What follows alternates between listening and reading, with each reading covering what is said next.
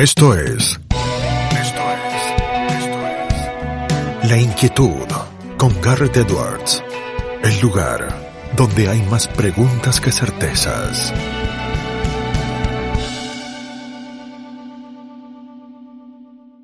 Damos vuelta de página aquí en La Inquietud por CNN Radio Rosario. Tenemos un enorme honor, placer y privilegio. Ella es escritora, traductora, profesora de literatura, viuda de Jorge Luis Borges y heredera de su obra. Es también presidente de la Fundación Internacional Jorge Luis Borges, que esta semana está celebrando el centésimo vigésimo tercer aniversario, el 123 aniversario del nacimiento de Jorge Luis Borges, aquel 24 de agosto de 1899, semana en la que han comenzado los homenajes organizados por la Fundación Internacional Jorge Luis Borges junto con el Centro Cultural Borges. Es María Kodama quien nos honra con su presencia del otro lado. María, ¿cómo está? Garrett la saluda.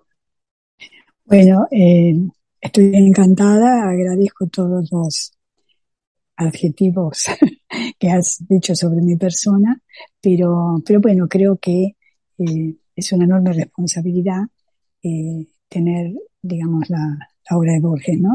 Hacerse cargo de esa obra que me la haya dejado. Y, y bueno, trato de cumplir con él, con él y con lo que él sentía que debía hacer con su obra lo mejor que puedo. María, ¿qué significa Borges a 123 años de su nacimiento? Bueno, yo siempre festejo el nacimiento de la gente, ¿no? Nunca la partida. Y no sé, porque siento que eso es mejor.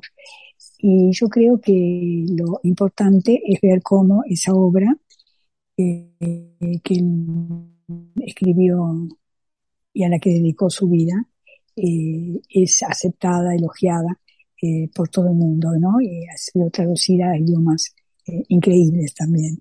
Eh, que uno nunca pudo imaginar que iban a ser traducidos de esa manera sus obras. De modo que para mí es, em, bueno, es emocionante todo eso.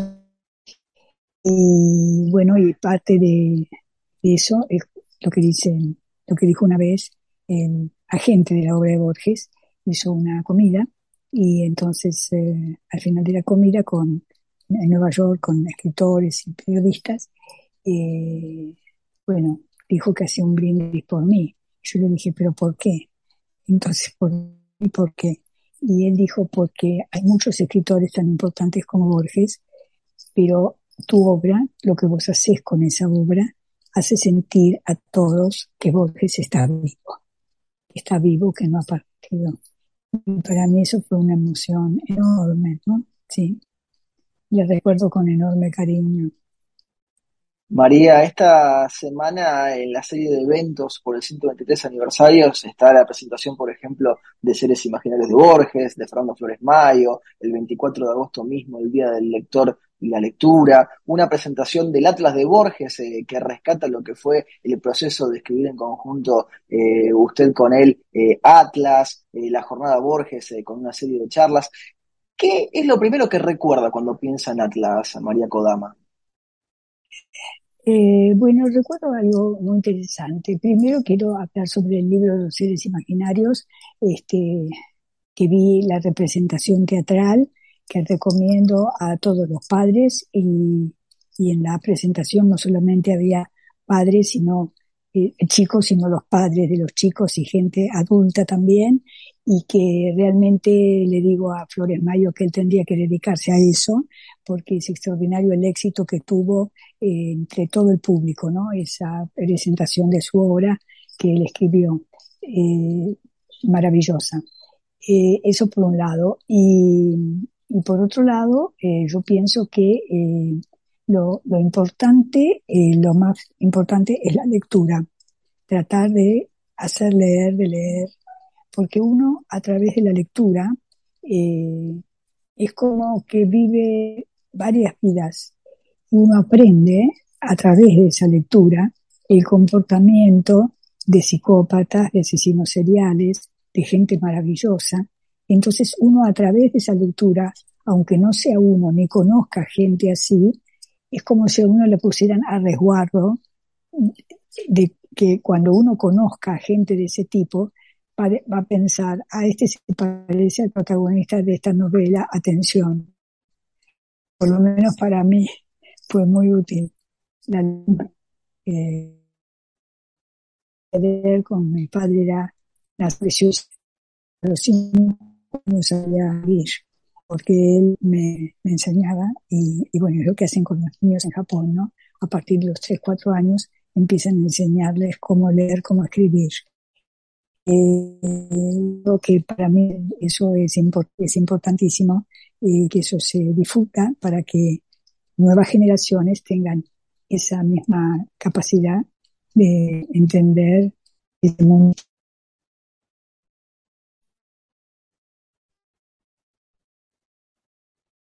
María, y la llevo por la traducción, porque recién hablaba de, las traducciones de Borges, eh, y usted además de ser traductora habla múltiples idiomas y ha disfrutado de muchos autores en su idioma original. ¿Qué es lo más dificultoso cuando se trata de traducir a Borges a otros idiomas? Bueno, yo no sé porque yo no he hecho traducción de Borges a otros idiomas, eso tendría que decirlo cada uno de ellos. Este, pero yo supongo que, Borges tiene que tener eh, conocimiento de la obra eh, el conocimiento de que Borges hizo, porque efectivamente eh, Borges, eh, en principio, él tuvo, según él mismo dice, que entender dos idiomas sin saber qué idiomas. su abuela inglesa y el de sus padres, que eran por porsupinos. y esa doble, ese doble aprendizaje le sirvió a él para, eh, digamos, para entender, digamos, el mundo de otra manera. Es decir, el mundo visto por dos mentalidades diferentes que sienten y piensan de una manera diferente. Eh, y que de otra manera también, como a veces comentábamos con Borges, sucedió conmigo. Por un lado, la formación de Japón con mi padre, que nació, creció y se educó allí, y por otro lado, la de, que venía al lado de mi madre, que eran este suizos alemanes, y mi abuela que descendía de, ingleses, de, perdón, de españoles y de, ingleses. Así que todo eso le da a uno una flexibilidad y un conocimiento del mundo y de la gente totalmente distinto a cuando uno nace, digamos, con los padres de la nacionalidad, ¿no? Las experiencias, supongo. María, en ocasiones eh, usted ha relatado eh, la historia de ese primer cuento de Borges eh, que leyó, Las ruinas circulares, allí en ese mítico Ficciones. ¿Qué significa hoy, en 2022, las ruinas circulares para María Kodama? Bueno, significa algo maravilloso. Es decir, yo había un libro en mi casa, mi abuela estaba seguramente leyéndolo, estaba marcado, yo abro y leo, nadie lo vio desembarcar en la unánime noche. Yo que había empezado a leer a los cinco años eh, con mi padre, dije, pero ¿qué es esto? Y lógicamente a mí me fascinó porque, porque a un chico la idea ya de entrar en un mundo en el que además ese personaje es otro y cree que es él, pero no es otro y va cambiando y al final es nada. Eh, todo eso, toda esa especie de juego, eh, hizo que yo sintiera eh, una curiosidad y un ser enorme ante ese cuento. Supongo que porque era una niña y justamente todo ese, juego del personaje, ¿no es cierto? Ese cambio, ese personaje que cree que es él y no es él y no es él y no es él, hizo que yo sintiera que ese cuento era fundamental. Eh, y por eso cuando la gente me pregunta a mí, bueno, ¿cómo puedo ser para entender? Entender es una etapa secundaria. Lo fundamental eh, es sentir. Es como en la amistad o en el amor. Primero sentimos, me atrae, no me atrae. Y luego entonces, al hablar con esa persona, nos vamos dando cuenta si corresponde a nuestros intereses o no. Pero la primer, el primer llamado, digamos, es esa, esa atracción que uno siente, no sabe por qué. Y yo creo que lo fundamental, y siempre lo digo, para la literatura es eso. Eh, y para cualquier arte es eso. Y también para relaciones humanas. Y eso fue para mí increíble, porque un día, había pasado ya mucho tiempo, y un día eh, eh, estábamos charlando y yo le dije a Borges, él me preguntó qué cuento de ella que más me gustaba. Y yo le expliqué esto que les cuento ahora a ustedes sobre las ruinas circulares. Entonces yo nunca me la, porque él me miró y me dijo, caramba María, realmente como los eones nos pertenecemos.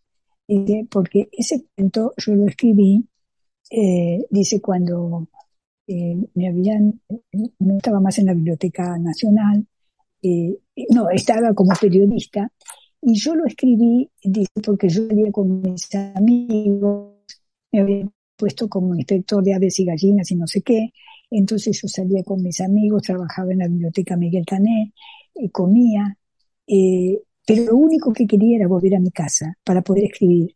Ese cuento lo escribí en una semana. Dice, y nunca, ni antes ni después, pude escribir algo con la intensidad con que yo escribí ese cuento. Yo lloraba porque esa intensidad, eh, digamos, es lo que yo sentí de niña y que yo no podía entender nada. Entonces, cuando, eh, después, bueno, cuando estudié literatura era otra historia, pero en ese momento no. Y por eso cuando a mí me preguntan, yo digo, no, no hay que entender, hay que sentir. Después la, la, la comprensión intelectual es posterior. Impresionante lo que nos comparte María. Eh, Borges ha sido un gran eh, difusor de la filosofía, de sus pensadores más notables, de todos los periodos filosóficos. ¿Tenía un pensador, un filósofo que le eh, atrajera, que le gustara más que otros, alguno al que se viera volviendo con recurrencia a él? No pauses, ni adelantes, o retrocedas. Quédate en La Inquietud con Garrett Edwards.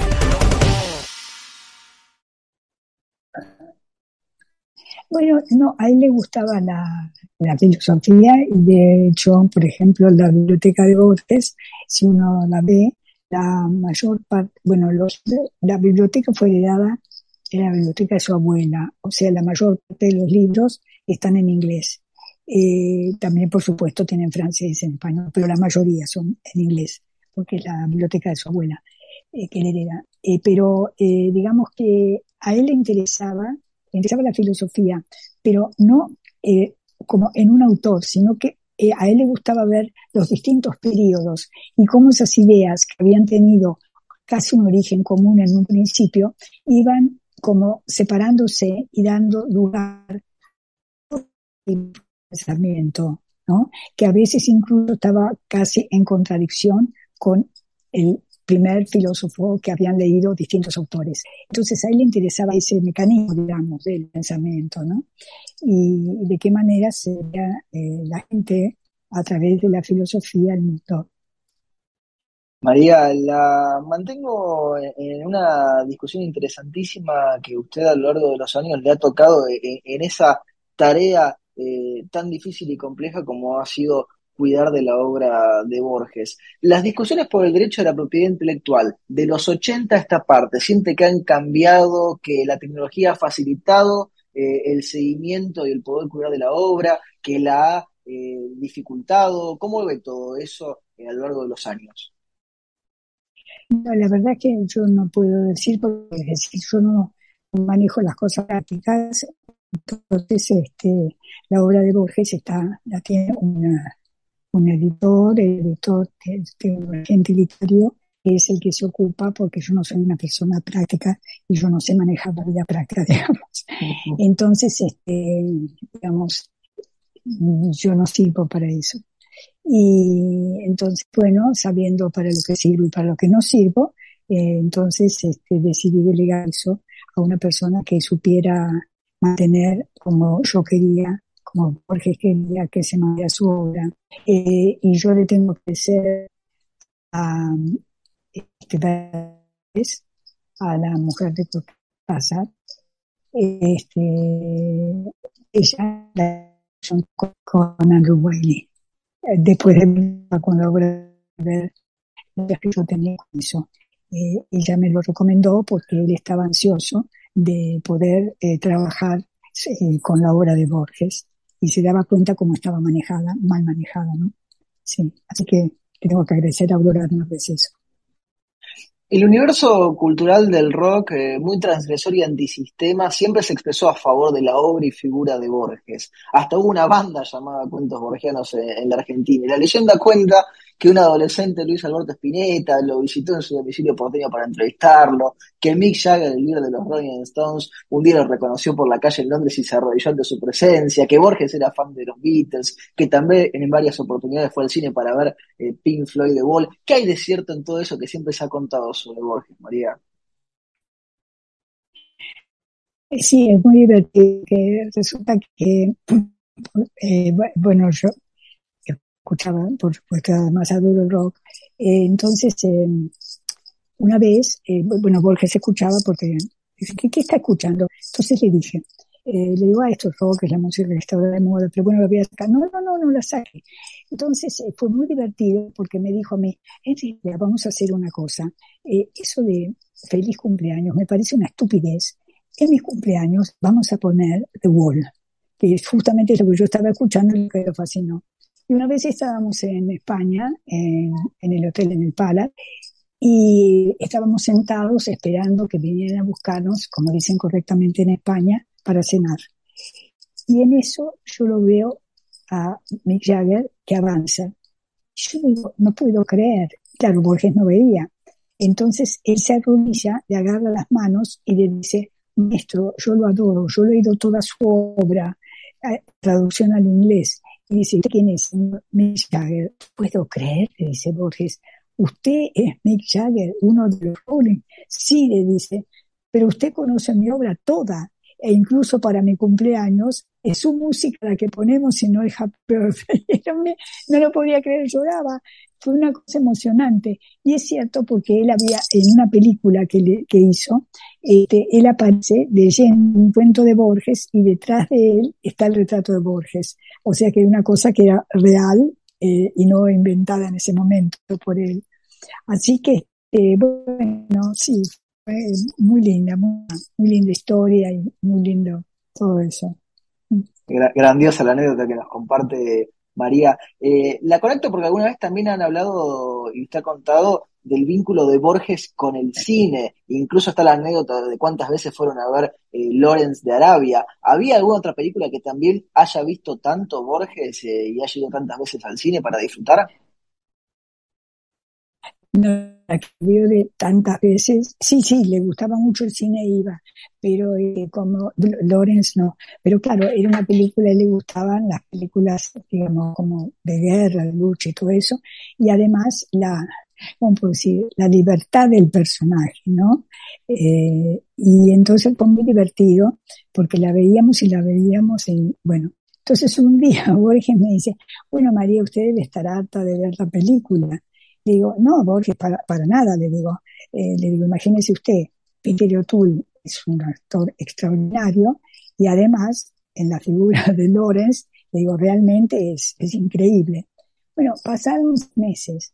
Me estuve pensando en lo que usted me dijo. Usted nunca puede enamorarse de, de, Lawrence. Yo, dije, está loco, yo, la película me gusta, pero entonces me dice, le digo, ah, no, ¿y por qué? Porque Lawrence, eh, eh, Lawrence era un enano y Peter O'Toole es eh, irlandés, seguramente bebe y usted no probó alcohol en su vida como un enano. Sí, ahí en la tercera, en el tercer estante de la biblioteca está la biografía. Abra y ve, era un enano. Ahí me di cuenta que era celoso, porque como yo lo había elogiado a los dos, entonces y fue muy divertido porque bueno, me di cuenta de eso entonces le dije, mire, Borges, usted me conoce, ¿no?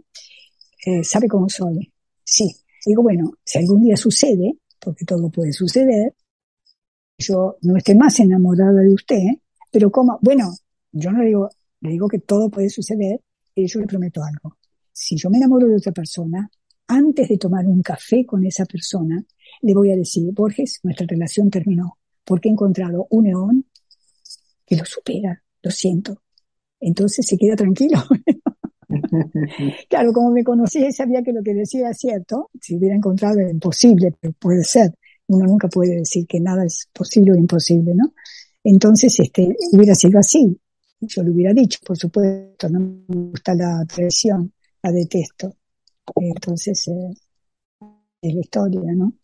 Y después justamente fue muy divertido porque hablando de traición, eh, un día, eh, claro, yo tenía 16 años y fue una cosa, un amigo de mi padre me había llevado a algo que daba. En esa conferencia, lectura, libro, bueno, documentaciones en las conferencias, escritores. Entonces, eh, yo quería enseñar, pero yo no tengo volumen de voz y además era muy, muy tímida, a tal extremo que si había tres personas en mi casa invitadas, yo me escondía debajo de la cama para no saludar. Y me angustiaba mucho, sí, era terrible, y me angustiaba mucho pensar cómo iba a poder yo dar clases, si yo no podía hablar, claro. escapaba de tres personas, cómo iba yo poder, a poder hablar delante de tres alumnos. Y cuando él me lleva, mi padre me lleva a ver a la conferencia de Borges, claro, los tímidos se reconocen. Yo digo, por más tímido que yo. Y Borges no tenía voz, necesitaba más. Y yo me dije a mí misma, si este señor puede, yo voy a poder. Bueno, y eso fue la primera, ¿cómo puedo decir? Me dio a mí él en la vida. Entonces un día yo iba corriendo por Florida para comprar libros y casi lo tiro al suelo. Y digo, ay, perdón, digo, yo lo escuché cuando era chica. Entonces él, que por la voz se daba cuenta, me dice, claro, usted es grande, ¿en qué trabaja? No, no, le digo, estoy en cuarto año del bachillerato y pienso estudiar literatura. Ah, me dice, qué bien. ¿Y por qué quería estudiar literatura? Y yo quería estudiar literatura porque quería aprender el griego para leer las tragedias que había leído en traducción, pero quería leerlas en el idioma original. Ah, le gustan las lenguas antiguas, sí. Y le gustaría estudiar inglés antiguo. Entonces yo, para hacerme la sabia, le digo, Shakespeare. No, mucho más antiguo, siglo XVI, VII. Ah, no, le digo, eso debe ser muy difícil, no creo que pueda. No, yo tampoco lo sé. Le pregunto si no quiere que lo estudiemos juntos. Entonces, claro, le doy el teléfono, me lo pide y él empezó a llamar y llamar a mi casa y mi madre, loca. Bueno, después sentí, pero yo en ese momento no entendía. Pero ¿qué quiere ese viejo que puede ser más que tu abuelo? ¿Qué es lo que demonios quiere? ¿Estudiamos vos? ¿Estudiarás? Bueno, mi padre separados, mi padre, mi madre habla con mi padre, fin de semana con mi padre, y mi padre me dice, su madre me dijo, no, yo le voy a explicar, a mí no tiene que explicarme nada. A mí no me interesa para nada cuál es la relación que usted tiene con ese escritor.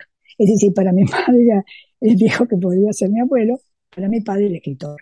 Yo voy a decir una sola cosa y haga usted lo que quiera. Eh, usted tiene 16 años, toda la vida por delante. No haga nada que pueda arruinar todo lo que usted tiene por delante. Bueno, ¿qué quiere comer? Punto, se acabó. Ahora, mi padre me conocía, porque si mi padre me hubiera dicho, no, ¿cómo? Yo, como Lolita de Nabokov, hubiera ido a tratar de seducirlo. Entonces, como me conoce, haga usted lo que quiera. No, genial, fue divertidísimo. Bueno, hicimos esa relación maravillosa que, bueno, después de mucho, mucho tiempo, muchos años, se fue convirtiendo en, o era ya el amor, pero el amor de una amistad que luego culminó, bueno, en un amor maravilloso.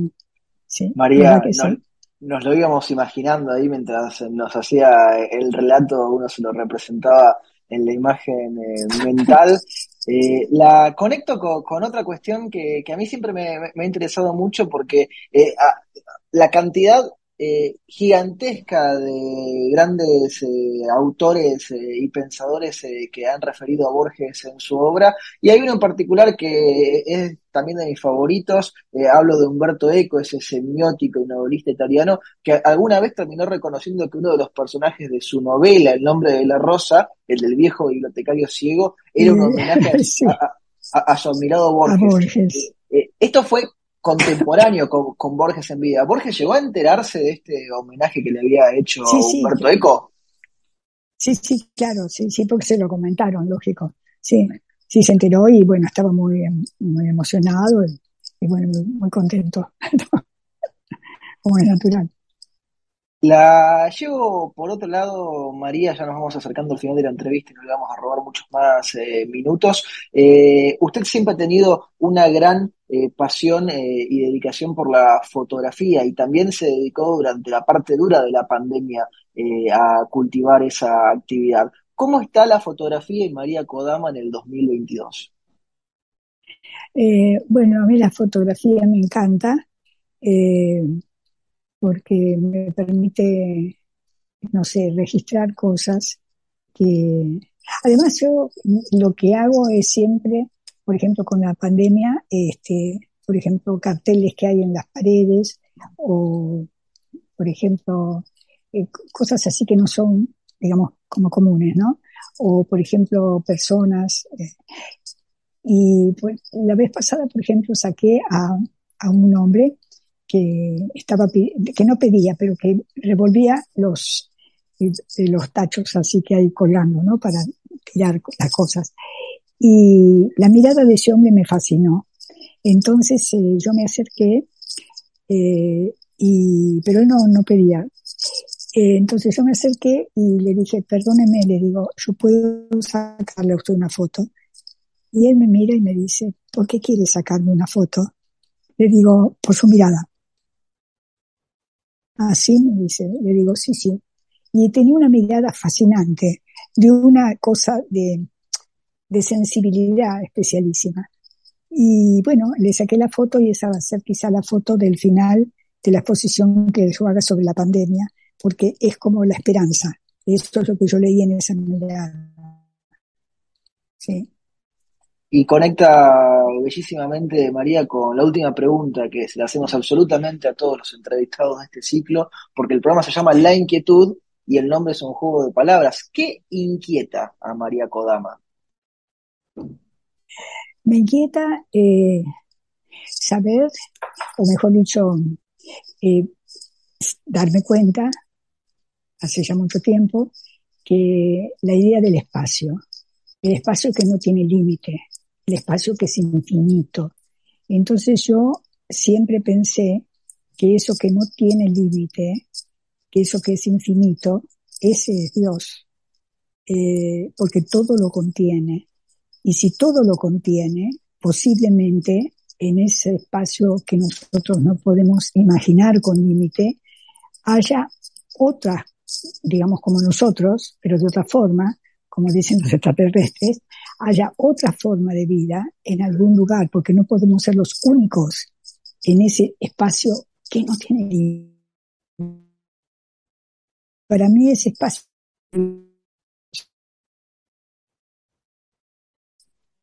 bueno, no sé, eso es lo que imagino. María, le agradecemos muchísimo el tiempo que se ha tomado para charlar con nosotros y con nuestra audiencia y le mandamos un fuerte, fuerte saludo.